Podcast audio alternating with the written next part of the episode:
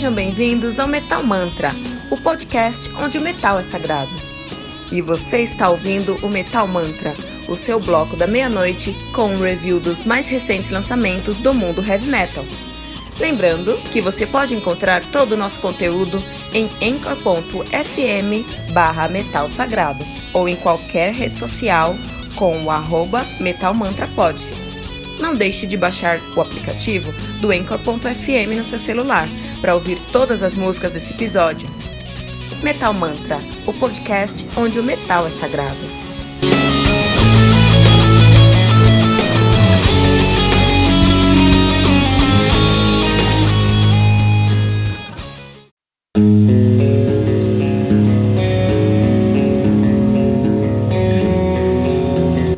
Pera aí rapidinho.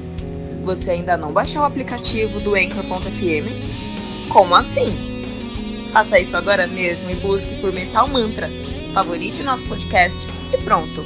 Você nunca mais vai perder uma atualização sobre o mundo do heavy metal. Além de poder ouvir todas as músicas desse episódio.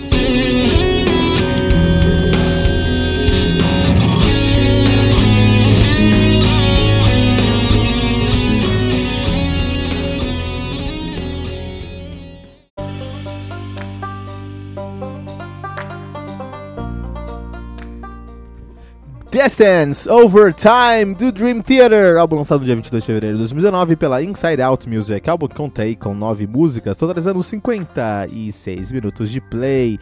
O Dream Theater, que é a maior banda de progressive heavy metal do mundo, provavelmente, né? Os caras estão ativos aí desde 88, eles são de Long Island, New York. Na verdade, desde 85 eles assumiram o nome de Majesty. Em 88 eles mudaram o nome para DT e estão nativos aí Desde então, o DT que tem uma discografia muito sólida, muito bem construída, os caras que tem o seu debut de 89, When Dreams and Day Unite. Tem o Images and Words de 92.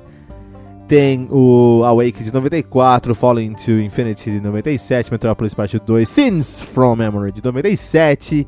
Desculpa, Fallen to Eternity de 97, Metropolis Part 2, Sins from Memory de 99, Six, Six Degrees of Inner Turbulence de 2002, Strain of Thought de 2003, Octavarium de 2005, Systematic Chaos de 2007, Black Clouds of Silver Lightning de 2009, The Dramatic Turns of Events de 2011, Dream Theater de 2013, The Astonishing de 2016 e Distance Over Time agora de 2019, a banda que atualmente conta com a presença de John Mayong no baixo, ele que toca lá no The Jelly Jam, uma banda que eu recomendo muito.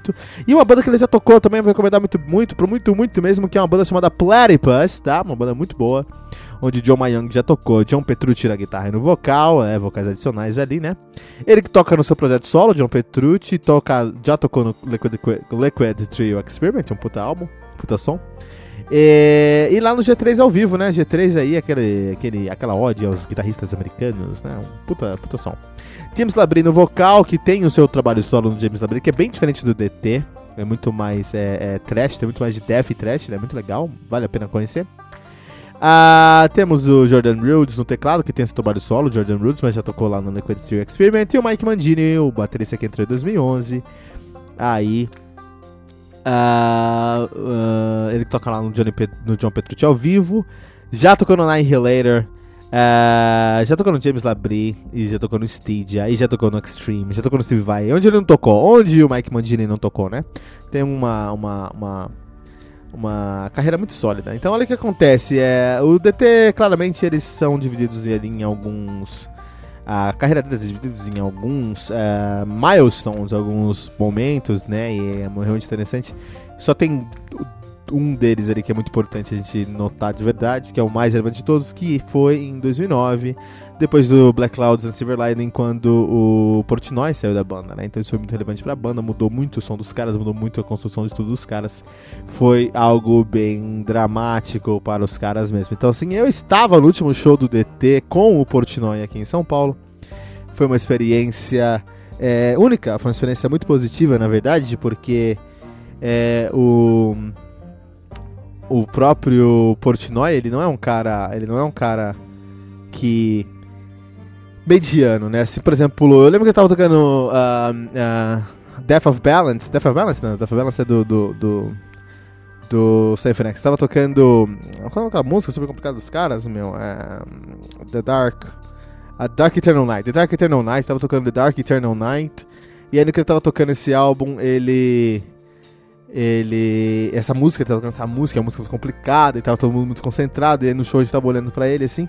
E ele tava tocando concentrado assim a música. E todo mundo no, no, no no Critical Hall pensou, puta, meu, se o Portnoy tá tocando concentrado é porque o bagulho é osso mesmo, o bagulho deve ser muito treta pro Portnoy tá concentrado pra tocar, né? Mas aí ele olhou pra câmera e viu que a gente tava todo mundo, nossa, ele tá muito, tá muito preocupado e tudo mais, né? Uh, and then, e aí ele vai, enfia a baqueta no nariz e continua tocando a música só pra zoar. Porque esse é o Portnoy.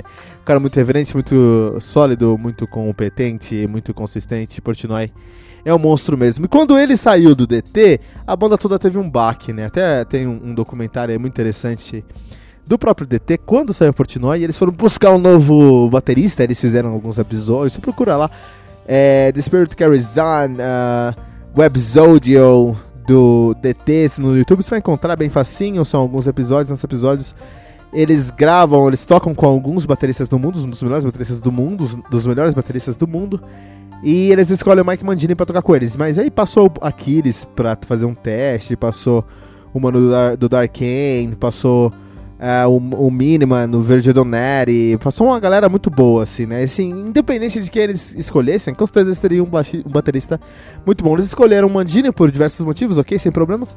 Mas podiam escolher qualquer um ali, tava tranquilo, não tinha problema. Só que aí a questão mais interessante é o seguinte. É, quando o DT perdeu o Portnoy, eles não perderam somente um baterista excepcional, tá? Isso, na verdade, foi a menor parte que eles perderam, porque o Mandini é um baterista excepcional e competente, muito competente também. Mais do que competente, incrivelmente competente, né? Então, assim, eles não perderam essa parte de competência tanto, assim, né? Eles conseguiram resolver. Ah, mas aí, o que acontece é que o, naquele momento o, eles perderam também um cara que escrevia as músicas, um cara que trazia pro DT a consistência de álbuns que eles estavam fazendo ali. Tanto que quando ele saiu do, do DT, os próximos álbuns do, do, do DT foram terríveis. A Dramatic Turn of Events é um álbum deplorável em que, da questão de vista de, de composição, assim, lógico, putz, os caras são excelentes músicos, nem vou entrar no mérito da questão, logicamente que os caras não tem nada de errado, tudo funciona, tá, as métricas estão corretas, tudo ali tá onde deveria estar. Mas, quando a gente fala sobre a música em si, é uma música sem direção e sem, e sem no final do dia, a alma no a Dramatic Turn of Events. Depois eles lançaram Dream Theater, um álbum onde eles tentaram não ter, press, não ter pressão e não ter.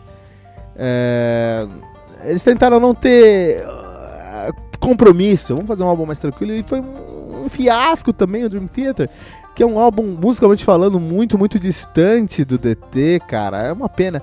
E aí eles chegaram ao fundo do poço. They hit the bottom quando eles gravaram ali o The Astonishing, né? Então, tanto no Dramatic Turn of Events quanto no The Astonishing, eles Uh, receberam muitas críticas pela falta de conteúdo do som. Eles falaram: ah, vocês querem conteúdo? Beleza, vamos mandar aqui um álbum conceitual, um álbum duplo, onde cada um desses CDs conta a história de uma facção no mundo ficcional. Vamos criar isso, vamos criar uma campanha de marketing e tudo mais. Fizeram acontecer quando eu peguei. Todo mundo ficou no hype. Eu entrei no hype, se você me escutar falando sobre DT lá no Evilcast, finado Evilcast, você vai ver que eu também. Eu entrei no hype, eu fiquei muito louco. Eu falei, puta, vamos ser da hora esse negócio. Peguei os CDs do DT, do Astonish, e foi a maior decepção que eu tive na minha vida de musical. Musical, cara, é muito, muito zoado. As narrativas não funcionam, os personagens não têm são totalmente emocionais, não tem a menor profundidade. As músicas entregam o material de realmente trazer ali. Uh, uh, trazer o, o o, o resultado, trazer ali é, a função, fazer a função que ela tem que fazer para contar uma história é totalmente burocrático, mas no final do dia é um álbum descartável, cara, muito fraco, muito fraco, o mais fraco do DT. Então, o DT lançou três álbuns tão ruins depois do Portnoy que para esse álbum aqui agora, pro uh, Distance Over Time, eu tava, tô nem aí. Não importa o que eles façam, eu não me importo, não vai ser bom, não vai não vai acontecer. Uh, e aí, eu fui ouvir. é, esse álbum e grata a minha surpresa em poder resenhar um álbum excelente do DT, cara. Eu tenho certeza que o processo de produção desse álbum eles começaram a ouvir DT muito durante a produção desse álbum. Eles olharam para trás e foram olhar porque o, o, o eles foram olhar para trás e foram e, e, foram escutar DT, porque nesse álbum aqui eu encontro coisas que vêm do Images and Words, que vêm do When Dream and They Unite, que vêm do Metropolis Part 2, que vem do Train of Thought. Na verdade, eu acho que tem muita coisa aqui que vem do Train, Train of Thought. Por exemplo, quando a gente pensa em Pale Blue Dot, é uma música que para mim tem tudo a ver com Train of Thought tanto em timbragem quanto em composição, um pouco mais de peso, um pouco mais escuro. Né? A forma que o Labrie canta também me lembra bastante o Train of Thought. Uh, Out, of Reach, Out of Reach poderia ser uma outra. Uma, pode, é, na verdade, a versão 2019 para Another Day, que vem lá do Images and Words, caras olhando para trás fazendo uma balada em piano com o Labrie cantando lindamente. Até o timbre do Labrie, do Labrie me lembra, nos leva de volta a Images and Words por exemplo, né? At Wit's End é uma música que quando começou eu falei, isso é DT, isso definitivamente é DT. Tem um fraseado tão rápido e tão limpo de baixo, guitarra e teclado ali, que eu falei, puta, isso é It's a Jam, isso é DT, isso é the, the, the Test That Stumble, that Stumbles All, The Test That Stumbled All as All, isso é DT, é indiscutível, é, não, dá pra, não dá pra negar. No final do dia é um álbum que, em conceito, eles contam uma história que, beleza, tá? Mais uma, mais uma civilização de robôs que vê o fim da civilização dos homens, tudo bem. Mas isso é secundário, cara. Isso é secundário. O que é bom aqui é você ver o DT encontrando de volta o seu caminho, voltando às suas origens e fazendo um álbum bom. Fazendo um álbum bom. Você gosta de DT? Por que você gosta de DT? Não importa o porquê, vai escutar Distance Over Time, que você vai encontrar o DT que você sempre gostou bem ali.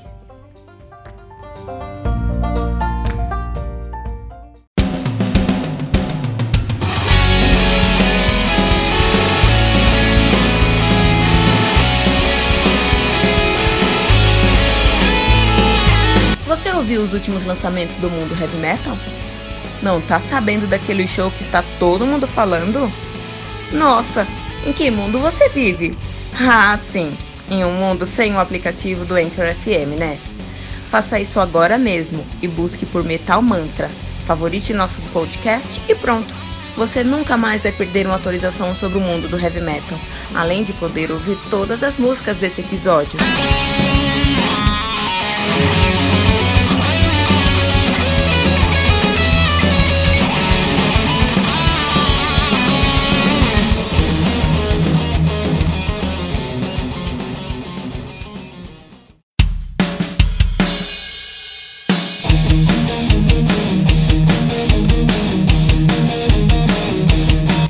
Ficamos por aqui com mais um episódio do Metal Mantra, o podcast onde o metal é sagrado.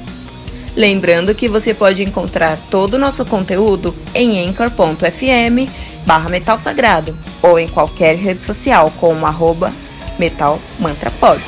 Não deixe de baixar o aplicativo do Anchor.fm no seu celular para ouvir todas as músicas desse episódio. Metal Mantra, o podcast onde o metal é sagrado.